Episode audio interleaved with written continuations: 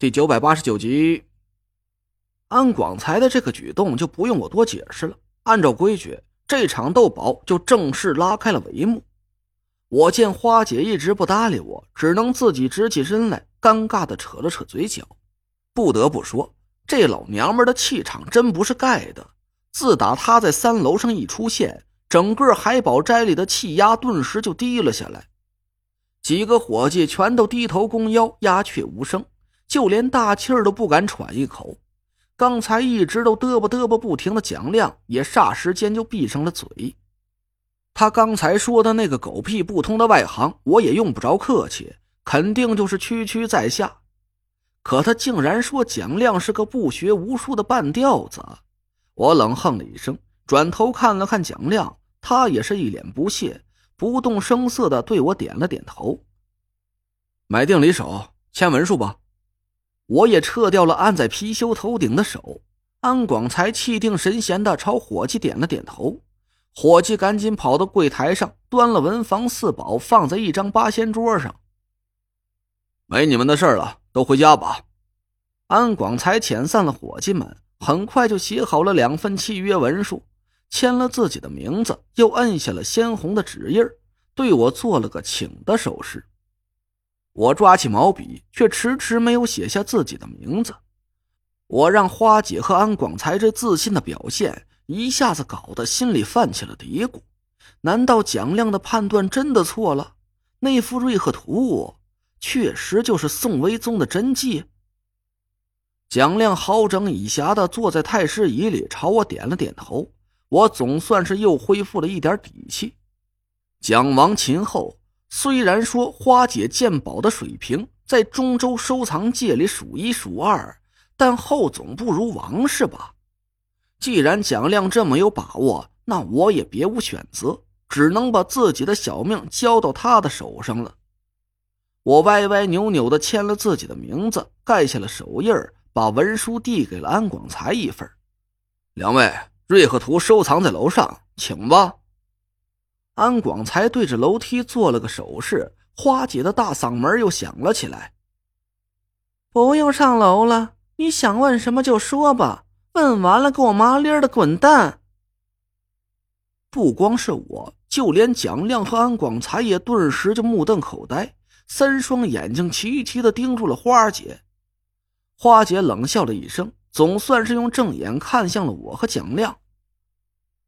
那幅画是个新活。就是我亲手做的，小安子输了。哦，安广才的手一哆嗦，墨迹还没干透的文书飘飘悠悠的落在了地上。不是，大小姐，您那幅画。花姐挥手打断了安广才，那只黑色的眼珠子冷冷的扫过了蒋亮的脸。我知道这副赝品能瞒得过全天下的人。唯独是瞒不过你蒋秃子。为了做砚，我特意托人花高价买了四尺半北宋的双丝贡绢，三块价值连城的御用松墨，一笔一划的鼓捣了半个多月。印件都是我从其他残碎的真迹上抠下来的，拼接的天衣无缝。不亲眼看见物件，不可能有人辨别出真伪。哎，我问你。那幅画一直都藏在小安子手上，你从来就没亲眼看到过，是怎么猜出来那幅赝品的？蒋亮缓了缓神，脸上露出了得意的神情。嘿，我说秦大喇叭，亮爷鉴宝什么时候用过“猜”这个字儿？咱是凭着肚子里的真本事横行古董圈的。切，哎，我说这么多年了，你在古董上的造诣一直就没怎么提高。你知道根儿是在哪儿吗？啊，得，你也甭瞎猜了。亮爷啊今儿个就免费教你个乖，你竖着耳朵听好了。蒋亮拖过太师椅来，拿腔拿调的坐好。他还企图翘个二郎腿，但最终还是因为腿太短，只能勉强把又粗又胖的脚丫子别在另一条腿的膝盖上，装逼失败。蒋亮尴尬的清了清嗓子。花姐倒是摆出了一副认真听讲的神色，安广才更是瞪着眼珠子，半天都没眨眼。说到根儿上，就是因为你推较真儿了。你自诩出身名门，对古董的研究起点比我高了不止一个档儿这打小就看惯了历朝历代的皇家珍藏，再加上你那一手足以乱真的魔仿笔法，你就觉着你无论做出个什么赝品，这全天下就没人能看得出新来了，是吧？花姐犹豫了一下，还是有点不太甘心。怎么着？模仿历代名家笔法的这本事你有？